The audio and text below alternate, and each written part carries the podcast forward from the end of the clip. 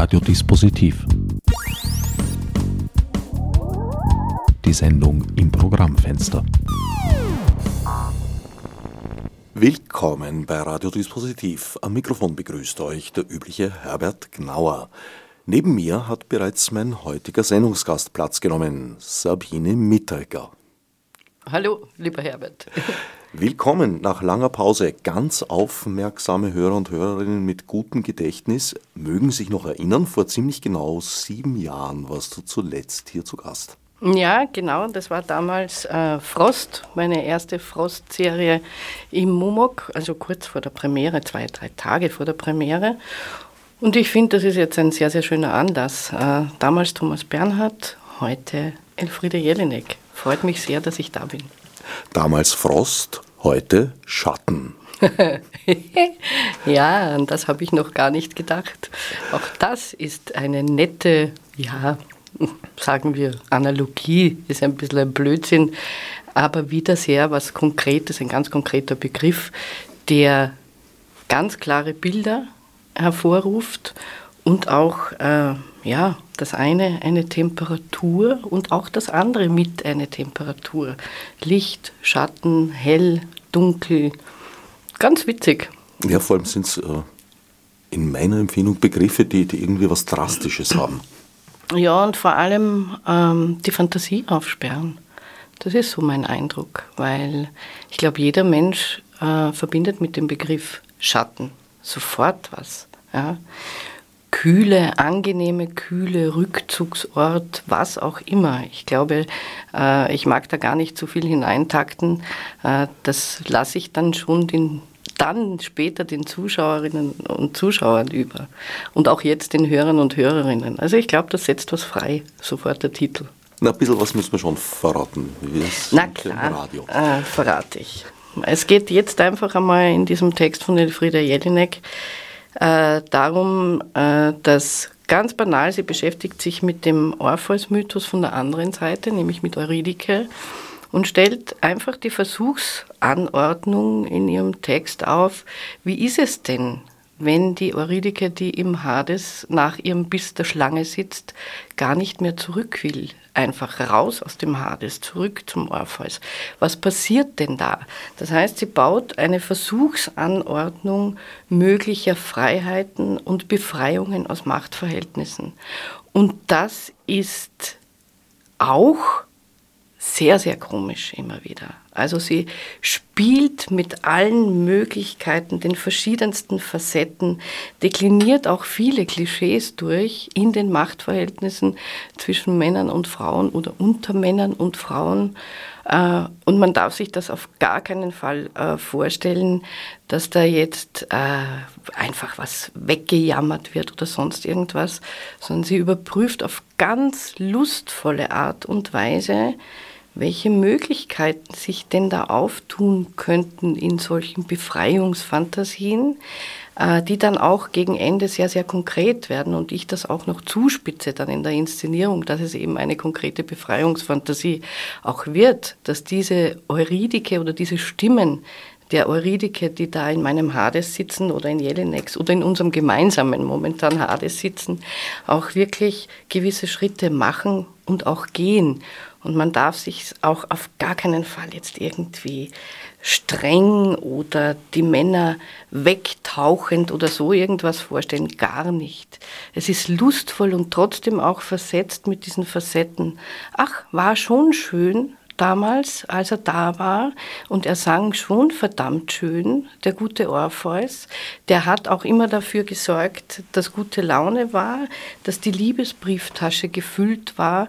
Also all diese Dinge werden da angetupft. Und das in einer Art und Weise, wie es für Elfriede Jelinek einfach typisch ist, auf verschieden, sie geht in ganz tiefe Schichten über die Sprache hinein, in einer Wendigkeit, man glaubt es kaum. Es ist dermaßen tolle Musik und es ist ein dermaßen großes Geschenk, mit dieser Sprache umzugehen.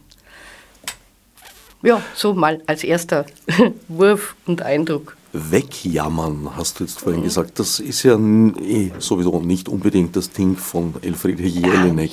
Also sie, weder sie noch ihre Figuren sind äh, neigen zur Lamoyanz. Das ist ein Unterschied zu Bernhard. Der hat sehr oft sehr lamoyante mhm.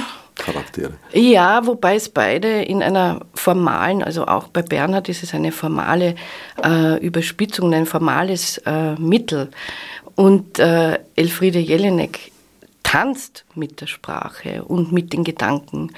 Und das ist, äh, evoziert auch eine ganz große Leichtigkeit und die Einladung zur Leichtigkeit. Das ist auch das, woran wir jetzt gerade in der Probenphase ganz intensiv arbeiten, ähm, in der Vergrabung in die Texte und in die Gedanken, jetzt aus dieser Vergrabung aufzutauchen und in der letzten Probenwoche in den letzten zehn Tagen diese Leichtigkeit wieder aus der Sprache herauszukriegen und die Freude im Umgang mit diesem Wahnsinnsmaterial wieder hochzukriegen.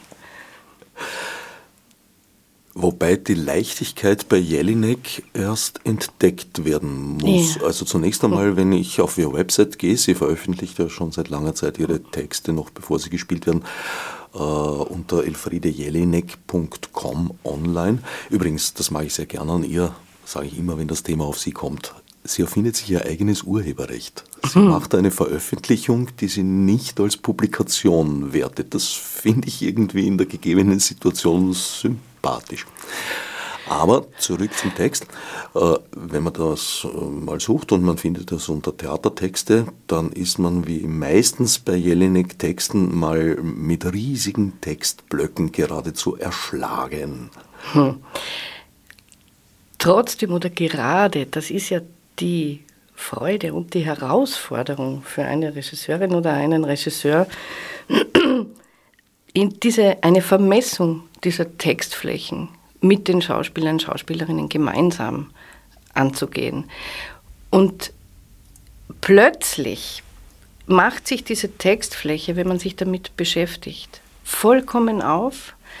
Man entdeckt relativ schnell, also die Komik war für mich gerade bei diesem Text, also schon beim ersten Mal lesen und das war damals äh, anlässlich der Uraufführung äh, hier in Wien am Burgtheater, war mir schon klar, da geht's rein, wie, wie aberwitzig, komisch, leicht, selbstironisch ist dieser Text. Und genau das ist mir ein ganz wichtiger Punkt, das auch zu erwischen. Und wir wissen doch, äh, richtig gute Komödie oder das ganz Leichte liegt ganz nah am scharfen Abgrund.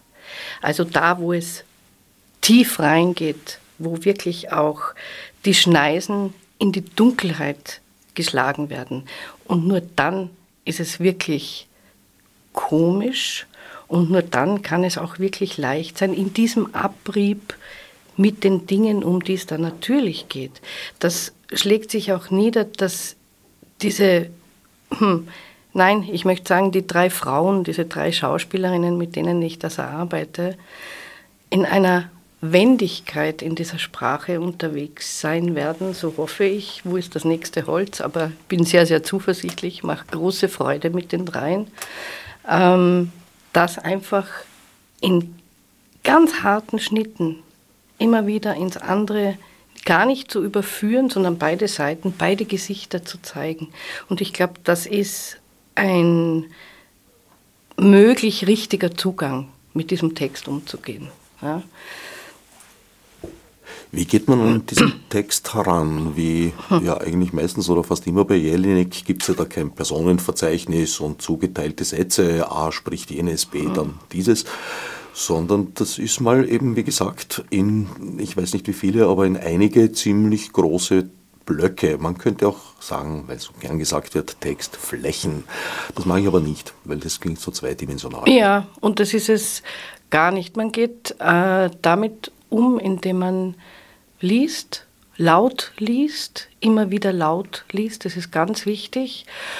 Und einfach dran geht und diese Sprache und diesen Text in seiner Gesamtheit als Komposition und als Musikstück, als Partitur zu begreifen. Und die dann mit möglichst feinem Ohr auf Sprechstimmen aufzuteilen. Und dann geschieht sehr wohl, auch in Berücksichtigung dessen, äh, dass man das Leichte und auch die Komik erhalten möchte, dass gewisse Textteile klarerweise, also wo die Wechsel in die andere Stimme stattfinden müssen, das ist ganz klar. Und ich arbeite immer sehr zielgenau mit den Leuten, mit denen ich arbeite, die sind bei mir immer unaustauschbar. Oder ich versuche es zumindest immer, wenn jemand mal äh, ausfällt, ist das was anderes, dann muss man Lösungen finden, das ist ganz klar. Aber ich arbeite bewusst auch in, den, in dieser Fassung zum Beispiel wirklich auf die drei Frauen hin, auf Alexandra Sommerfeld, mit der ich ja schon seit langer Zeit zusammenarbeite und nach einer relativ großen Pause von einigen Jahren jetzt endlich wieder zusammenarbeite mit Sarah Sanders und Christina Scherer. Beide auch äh, mir vertraut, waren beide Studentinnen bei mir in Graz im Rahmen einer Professur vor einigen Jahren und ich hatte die beiden auch immer auf dem Schirm und so ein bisschen beobachtet und habe gedacht, so jetzt ist der richtige Zeitpunkt, die mal wieder ins Boot zu holen. Und äh, ja, es lässt sich gut an. Es ist eine feine Partie. Mein Menadenclub, wie ich ihn gerne nenne, ist ja schöne Arbeit, sehr schöne. Die Instrumentierung dieser Partitur, also die Zuteilung zu bestimmten Darstellerinnen in dem Fall, äh, die hast du bereits vor Probenbeginn vorgenommen oder ist das äh, ein Teil des Prozesses? Sowohl als auch. Ähm, ein Probenprozess ist zu kurz, um das nur in die Probenarbeit zu legen. Das geht nicht.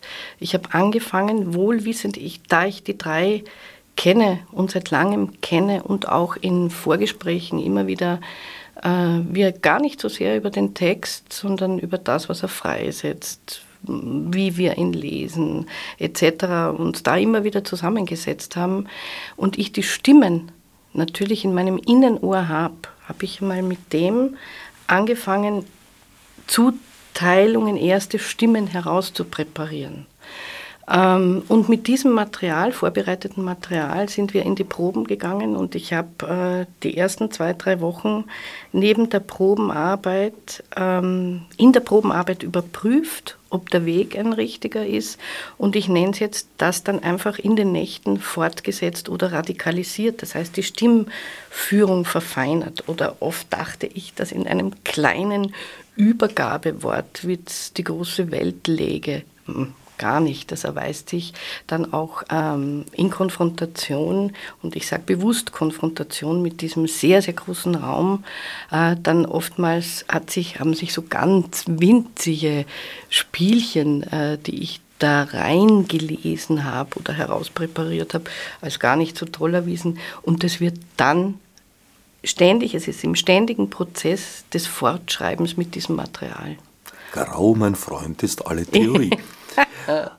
Nach welchen Kriterien hast du die Zuteilung vorgenommen?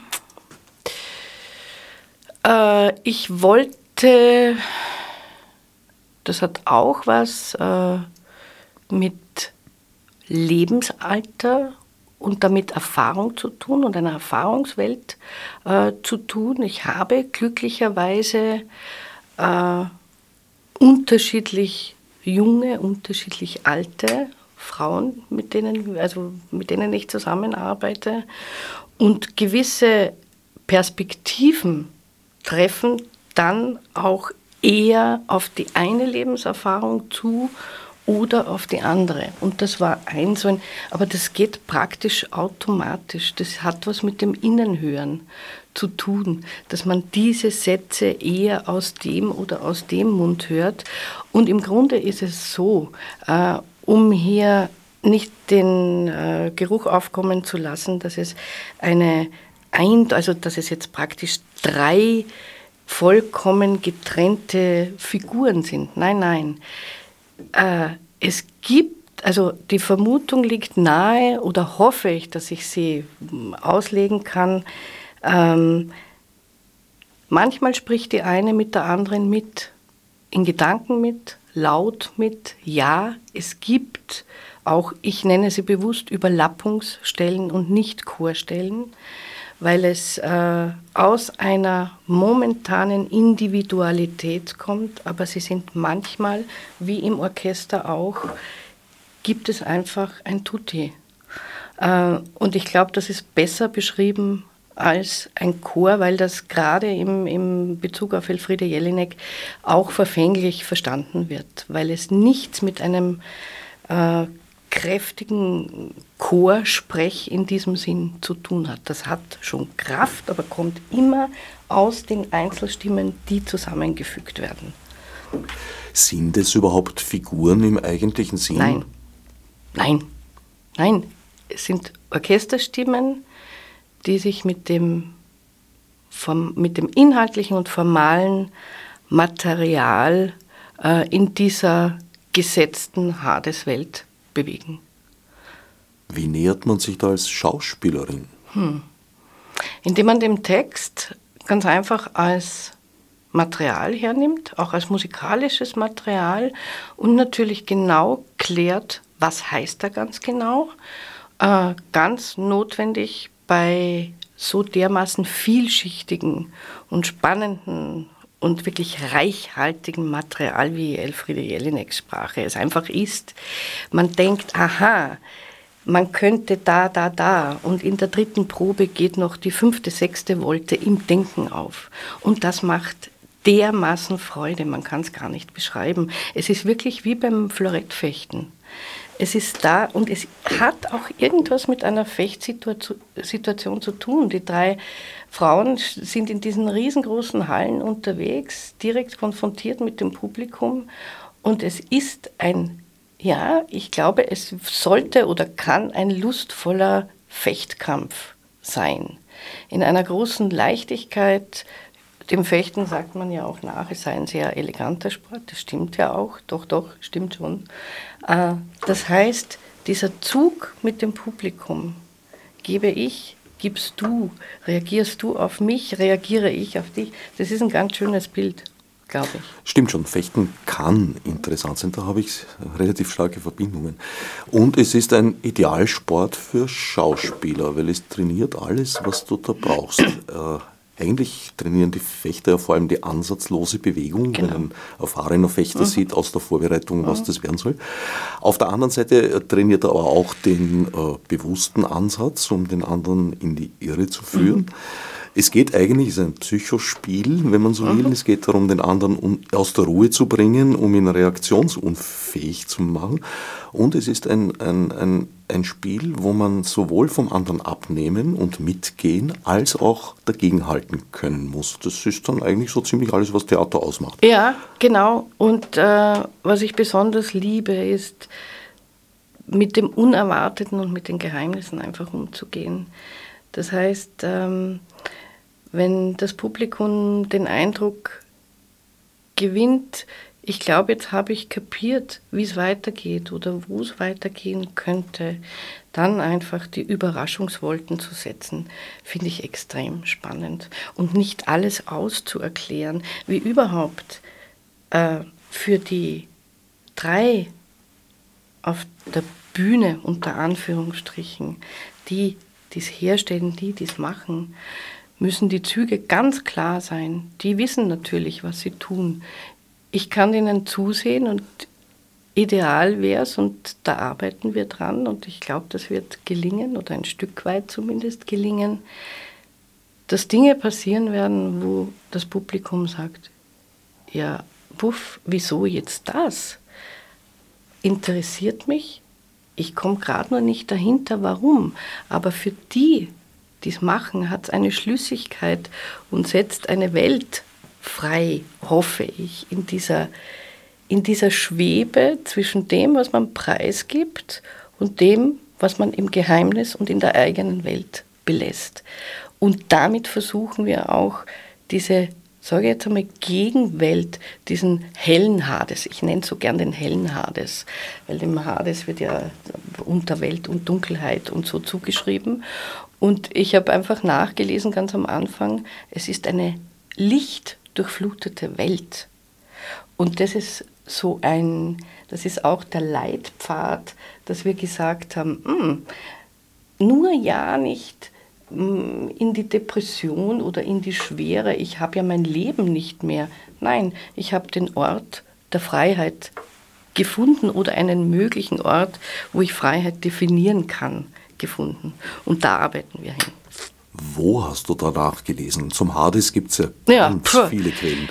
Lieber Herbert, ähm, die vielen Quellen liegen auch nebenunter auf meinem Schreibtisch. Ich schaue jetzt während der Inszenierung in gar nichts mehr rein, außer ich suche mal eine Stelle, die mir gerade durchs Hirn rauscht und lese nochmal nach. Aber ich bin jetzt gerade wirklich eine Handwerkerin der Sprache.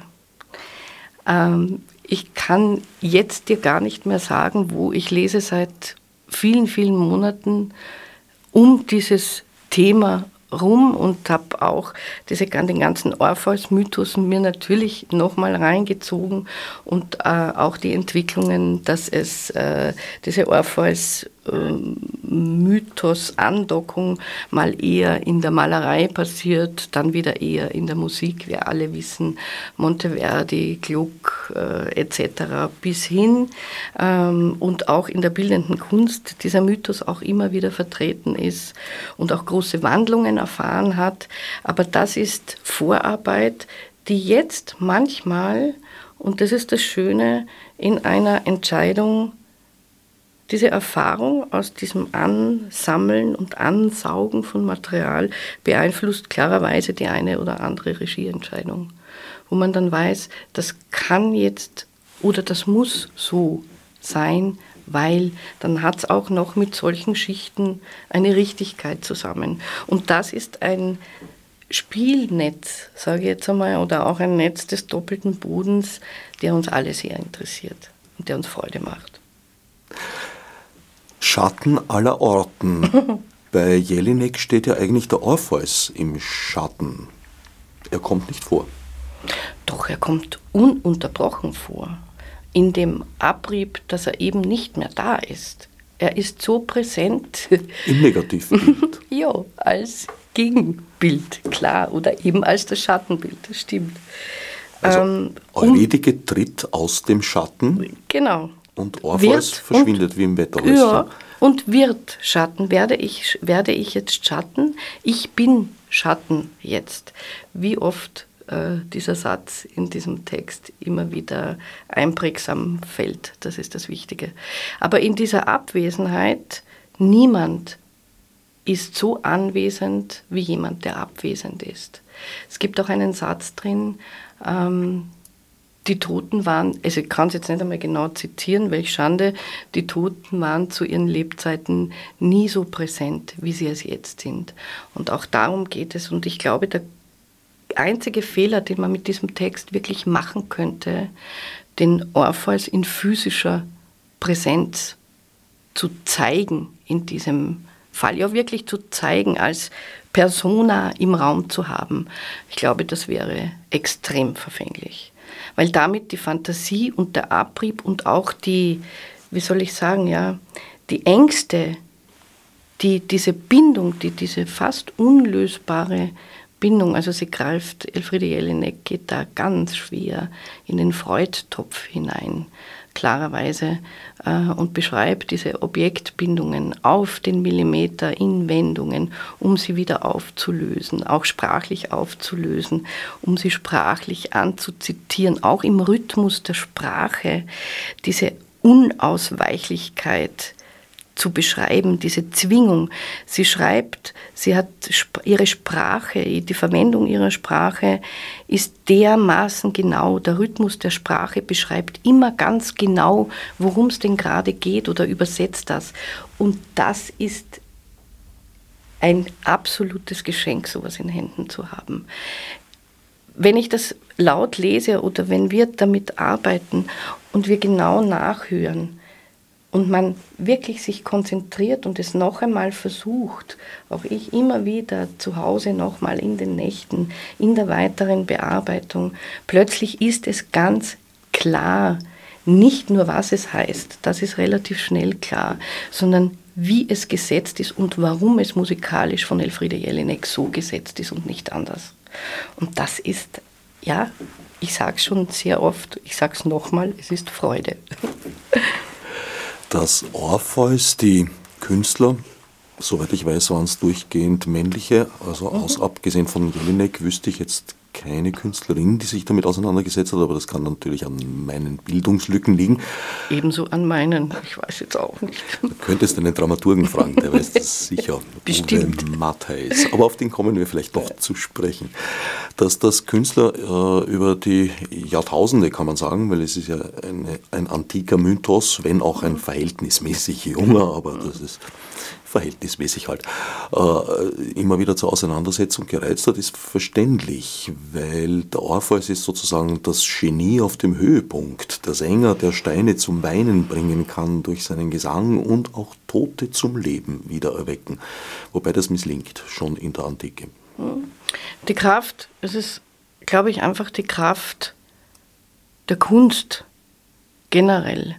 Äh, Elfriede Jelinek sagt ganz früh im Text auf der ersten Seite, äh, früher war die Stille regierend, heute singt er und singt er und singt er, ich bin stiller geblieben.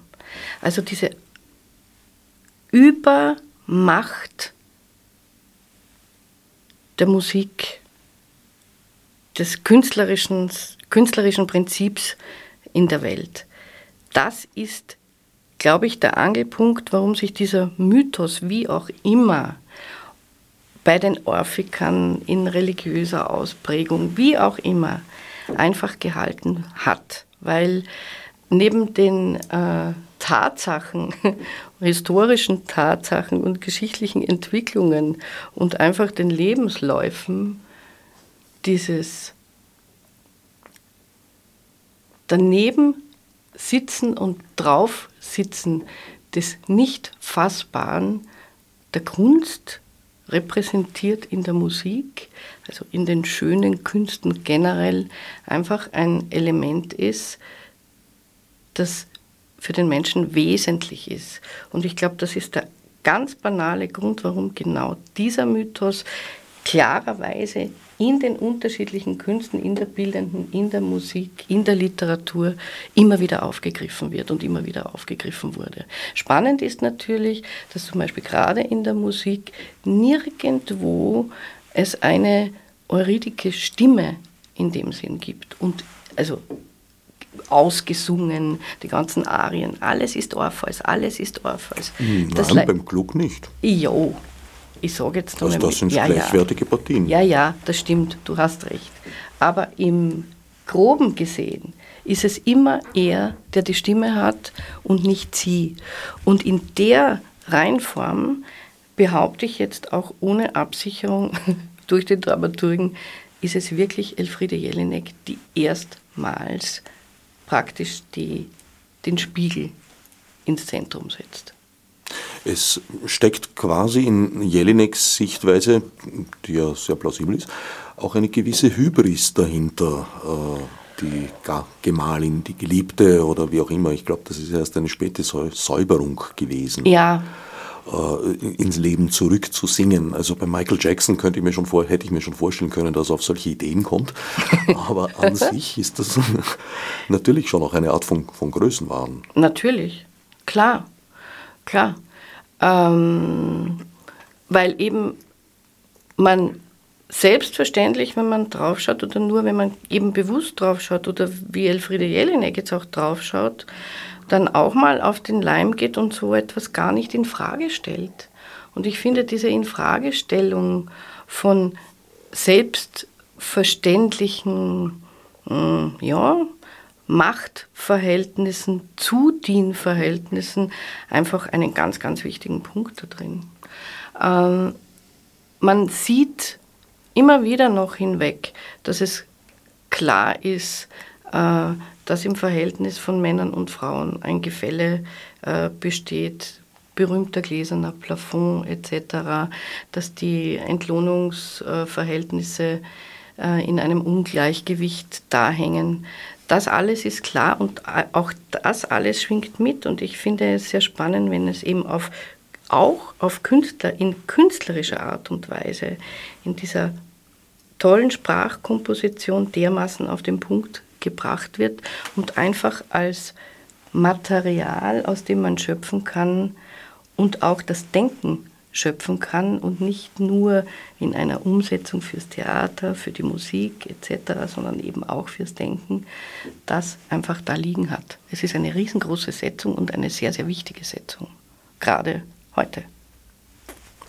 Was mich immer ein bisschen erstaunt hat am, am Mythos Orpheus und Eurydike, ist die Tatsache, äh, um in den Hades zu gelangen, musste sie ja Lethe, den Fluss des ah. Vergessens, ja. überqueren. Wieso erkennt sie dann den Orpheus? Eigentlich müsste sie sagen, wer ist der Mensch? Was will er von mir? ähm, ich glaube, damit ist einfach dieses Abwerfen von allen Gesetz, es ist ein Bild für das Abwerfen von allen Gesetzmäßigkeiten.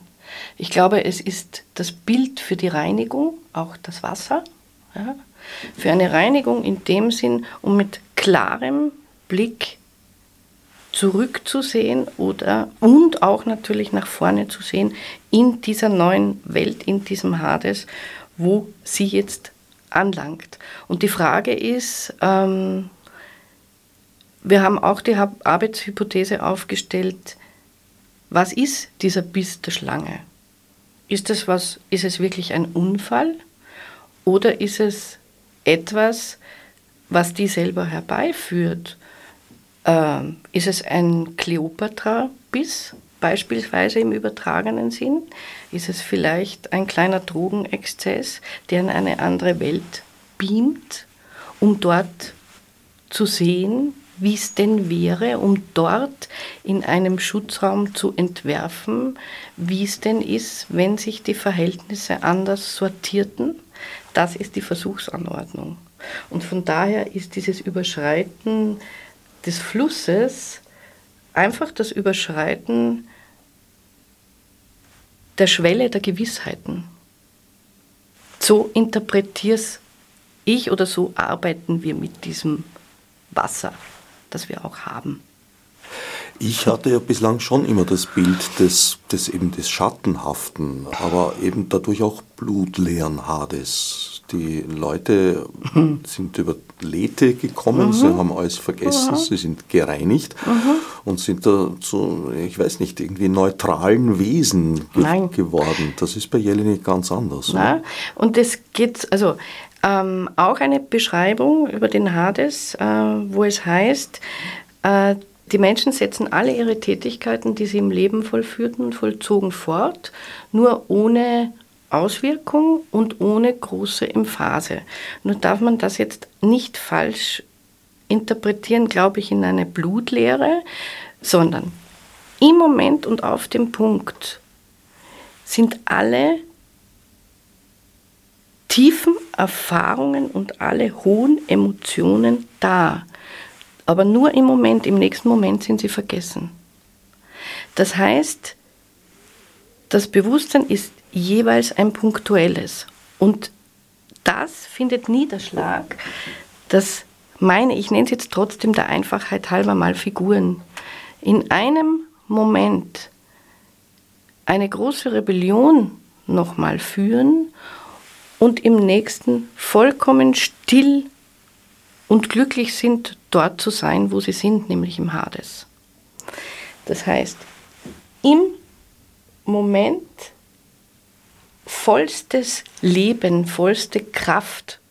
Wir haben auch eine Probenphase äh, hinter uns, wo wir uns dessen erst vergewissern mussten. Das heißt, wo das Ganze sich in einer eher, sage ich jetzt einmal, nicht so griffigen Atmosphäre und leicht, spinnig, flirrend äh, abgespielt hat in einem Probenprozess, wo wir dann aber gesagt haben, so, das darf ruhig seinen Platz haben, weil da geht es genau auch in diese Geheimnisecke, von der ich vorher sprach.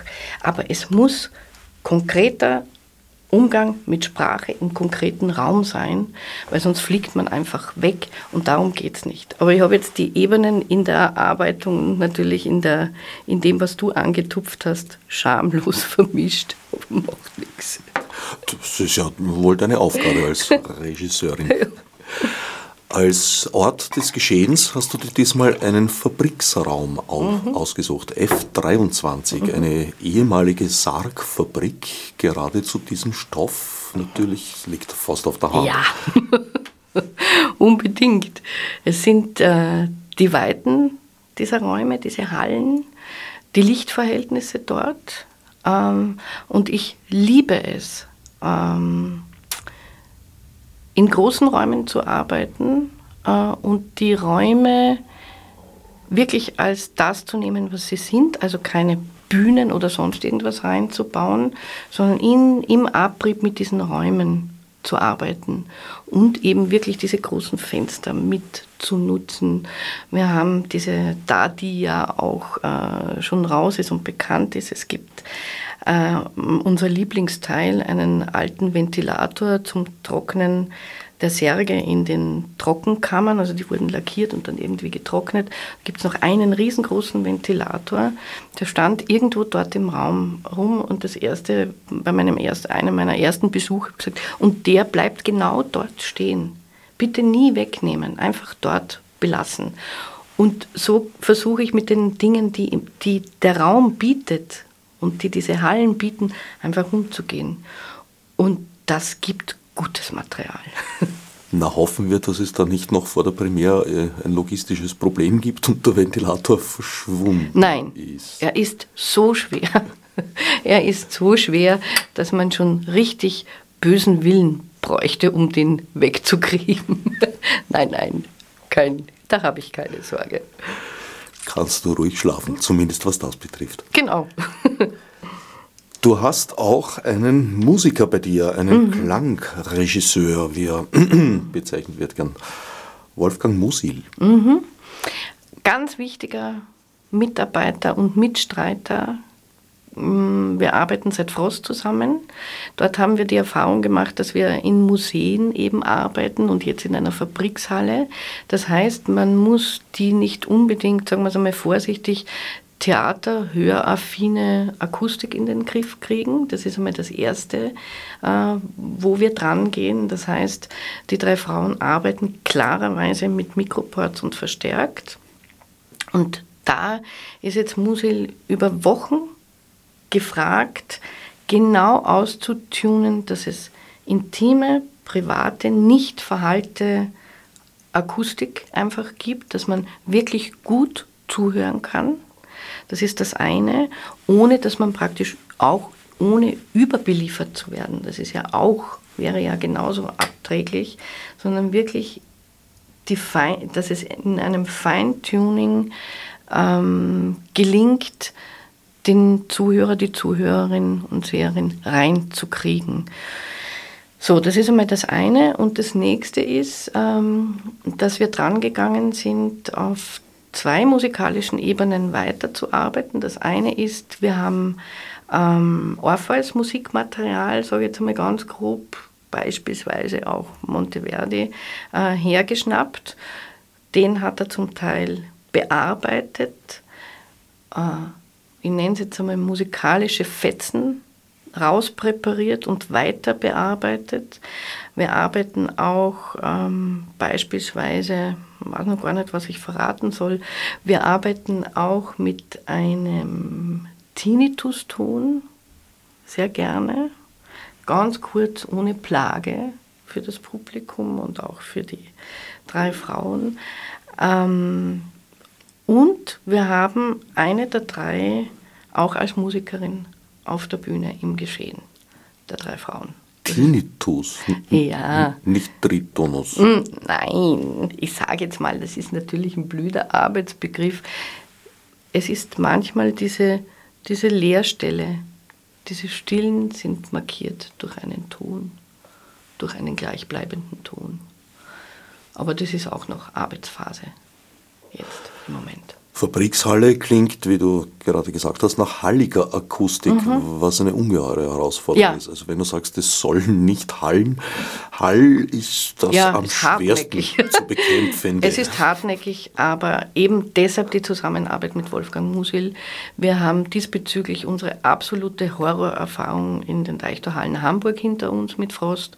Dort waren Verhältnisse, dass also auch äh, Musil dachte, das wird nichts aber er hat es in den Griff gekriegt und auch hier, es gibt viele, viele, also sein Wissen, seine langjährige Erfahrung und er weiß einfach, was er noch in seinem Wunderkastel oder in seinen Wunderkasteln dazuschalten, welche Filter, wie auch immer er verwenden muss.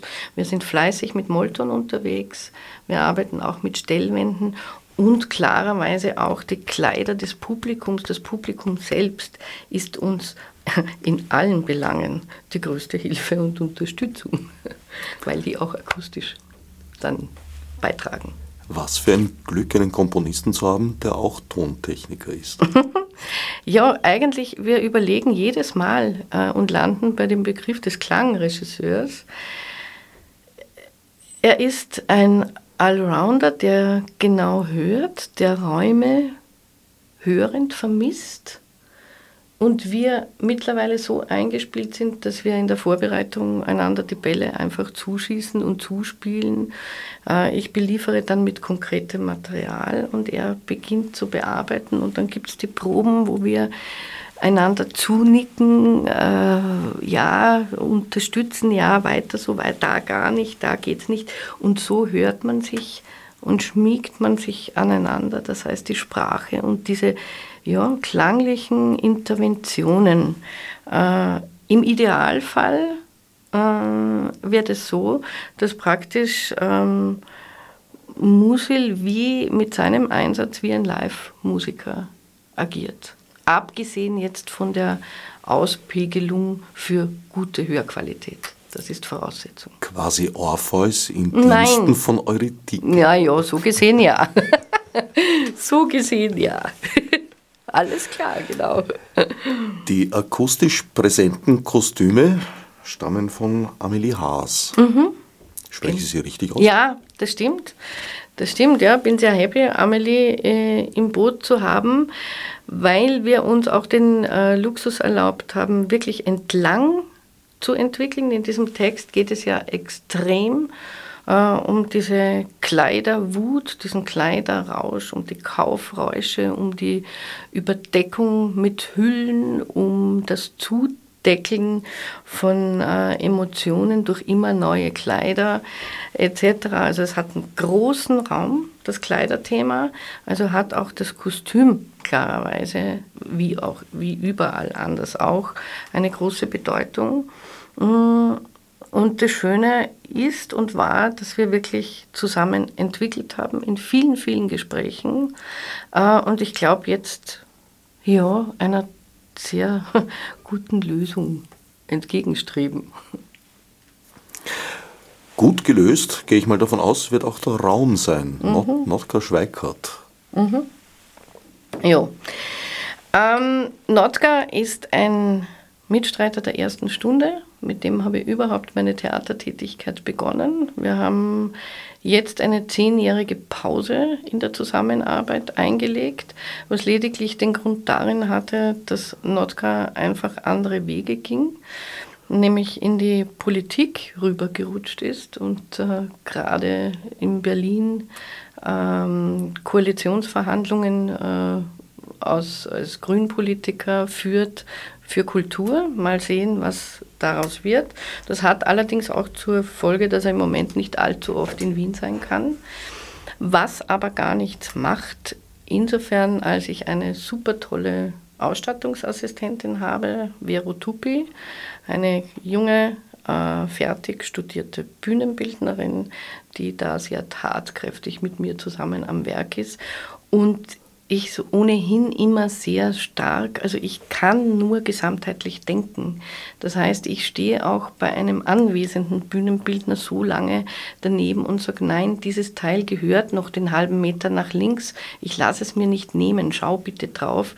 Und meistens gehe ich auch mit einem Punktesieg aus diesen Diskussionen raus. Nein, das klingt jetzt so, aber man muss natürlich das Gesamte im Auge behalten. Und von daher ist das jetzt nicht schlimm. Und wir machen in diesem Raum mit dem, was er bietet, einfach ein paar dezidierte Setzungen, aber wir bauen kein Bühnenbild rein, sonst müsste ich nicht in einen solchen Raum gehen, sondern wir schauen jetzt, dass wir dort äh, den Staub gut beherrschen, ähm, die super tolles Licht setzen, äh, dass die ganze Sache einfach wirklich dahingehend unterstützt, dass wir versuchen, das Licht, das am an einem späten Sommernachmittag auf diese wunderbar riesengroßen Fensterscheiben von außen knallt oder jetzt sehr lange geknallt hat, heute ja wieder, ähm, dass wir das einfangen und auch übersetzen in die Inszenierung. Also wir gehen jetzt nicht vom klassischen Theaterlicht aus. Aber jetzt bin ich von der Bühne aufs Licht, naja, wie das halt so ist. Naja, Theater ist ein, ein Gesamtkunstwerk. Ja. Ob man will oder nicht. Genau. Braucht man gar nicht anstrengen. Man will. Bliebe noch äh, ein Fixpunkt in deinem künstlerischen wie auch sonstigen Leben, hm. dein Dramaturg. Ach. Uwe Mattheis. Ja, eigentlich seit dem Zeitpunkt, ja, seit wir einander kennen, und das ist ja jetzt schon wirklich ein paar Jahre her, über 20 Jahre, arbeiten wir, wenn es irgendwie geht, zusammen. Ähm, und das ist wirklich insofern ideal, als wenn ich irgendwo was, also wenn ich was ausprobiere, eine Setzung mache, kann ich mit ihm drüber reden und ich kriege dann im Gespräch, wenn ich mir nicht ganz sicher bin, auch noch die Unterfütterung, warum der Weg richtig ist oder warum er auch falsch ist.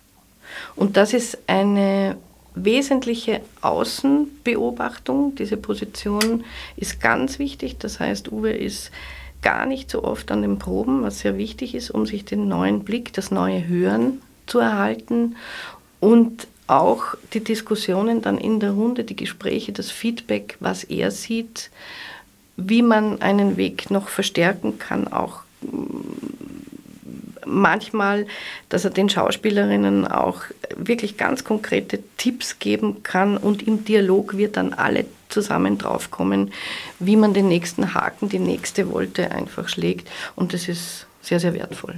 Klar. Dramaturgen und Dramaturginnen sind ja per se meistens zu einer Art Schattendasein verdammt.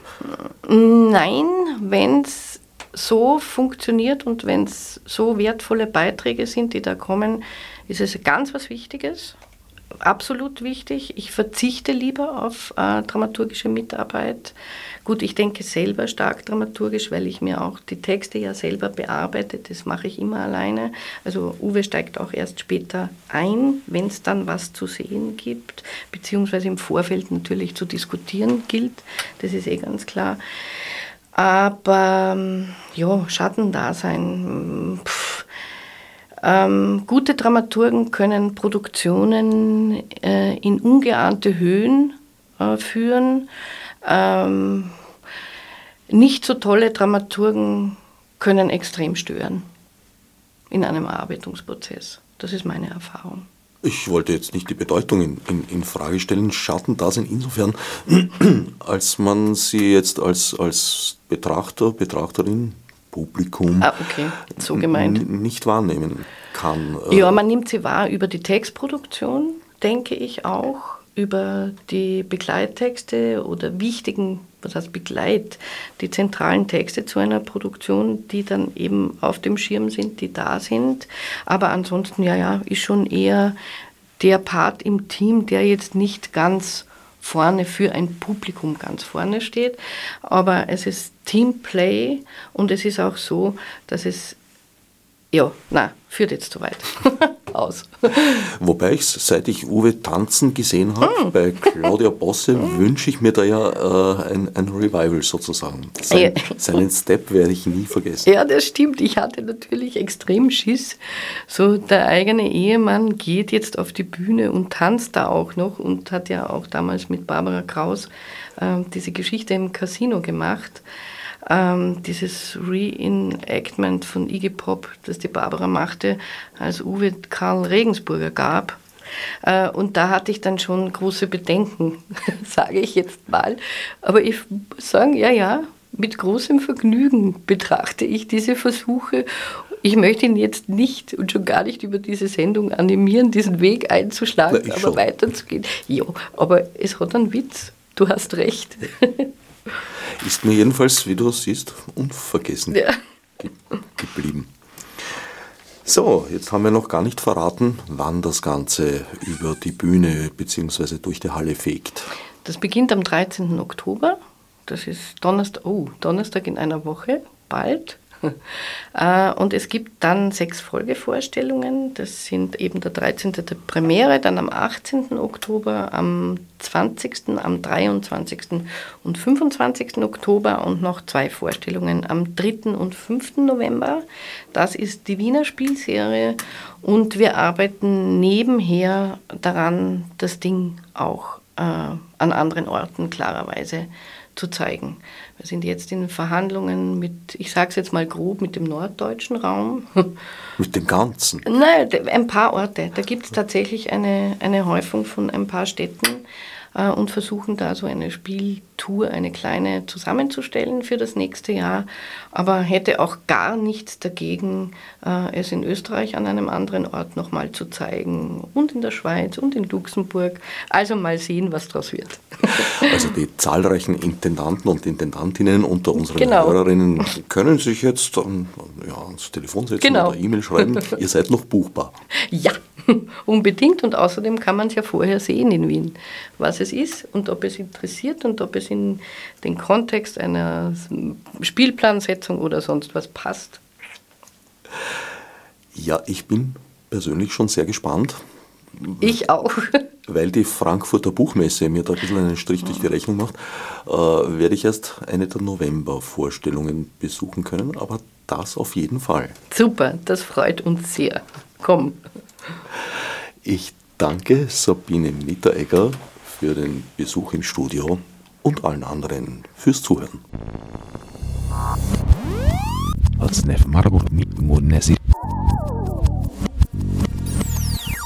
Fichte subsidiar